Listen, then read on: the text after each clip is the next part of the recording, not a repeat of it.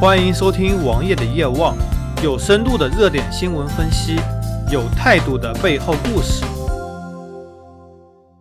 前几天有这么一则新闻，新闻标题有非常多种，有的标题写道：两名韩国男子两小时夹光五台娃娃机，老板气到报警；也有标题写道：夹娃娃机高手两小时夹完两百一十只，从业者报警处理。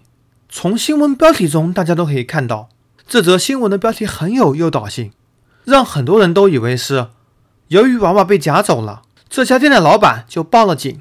但是事实如此呢？在我们详细观看了新闻的原文后，才发现国内这些媒体太标题党了，标题和内容完全不一致。其实事情是这样子的：两名男子在一家娃娃机店里，两小时夹完了两百一十只娃娃。店可能是一种无人性质的，因为现在很多娃娃机都不需要看管。在我们这里很多繁华地段、商场、小吃场地都有很多的娃娃机，都是无人看管的，你只要投币就可以夹。所以店员在盘点的时候，发现机器内的零钱非常的少，从而报警。而警方来了以后，查看了闭路电视，发现一般人需要二十到三十次才能夹走一只娃娃，而这两名男子。却只需要一到两次就能够夹到。警方也找到了这两名男子，询问你们是怎么做到的。男子说：“我们用固定的方式移动摇杆，这样就非常容易夹到。”显然这件事情两个人有付钱，也没有破坏机器，也是符合规则流程的，所以这两人不应该背负任何罪名。那么这件事情让我想到了什么呢？首先，国内新闻的标题实在是。太黑了，标题党，很多人都是只看标题不看新闻内容的，你标题就完完全全的把人给误导了。第二，夹娃娃机这个东西的存在，本来有很多人喜欢这个东西，也会去夹，这并无可厚非，存在即是合理，而且他们也是有非常大的市场的。而这两名男子利用自己的技术夹到了娃娃，而付出了很少的代价。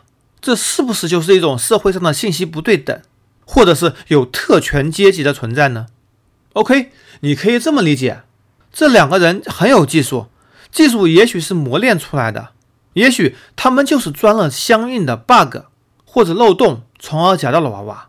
如果是前者，那也无可厚非。但是我认为是前者可能性非常低，他们一定是钻到了所谓的漏洞。而机器的设计者很有可能是故意留了这么一个漏洞。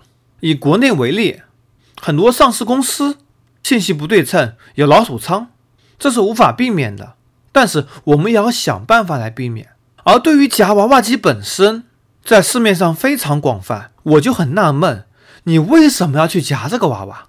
明明知道他们需要房租，他们需要赚钱，而这个设定概率肯定是非常低的。你如果真喜欢，你去网上买一个，成本会更低。你们无非是享受夹到娃娃的乐趣，这个乐趣有这么重要吗？可能我无法理解，很多人却很喜欢夹这个娃娃，就像买彩票一样，彩票是绝对的不对等，你花的钱可能百分之五十到百分之六十用来返还作为奖励，而奖励的大头那些大奖得主，他们很有可能是设起来的局，或者是一种营销手段，而真正获得奖励的机会成本太低了。或者说好，我买彩票，我只是做公益事业，OK，那也未尝不可。但是你做公益事业，到底有多少真正做了公益呢？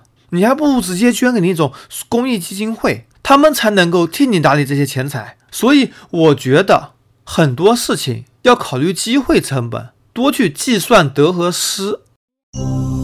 搜索同名微信公众号，关注我。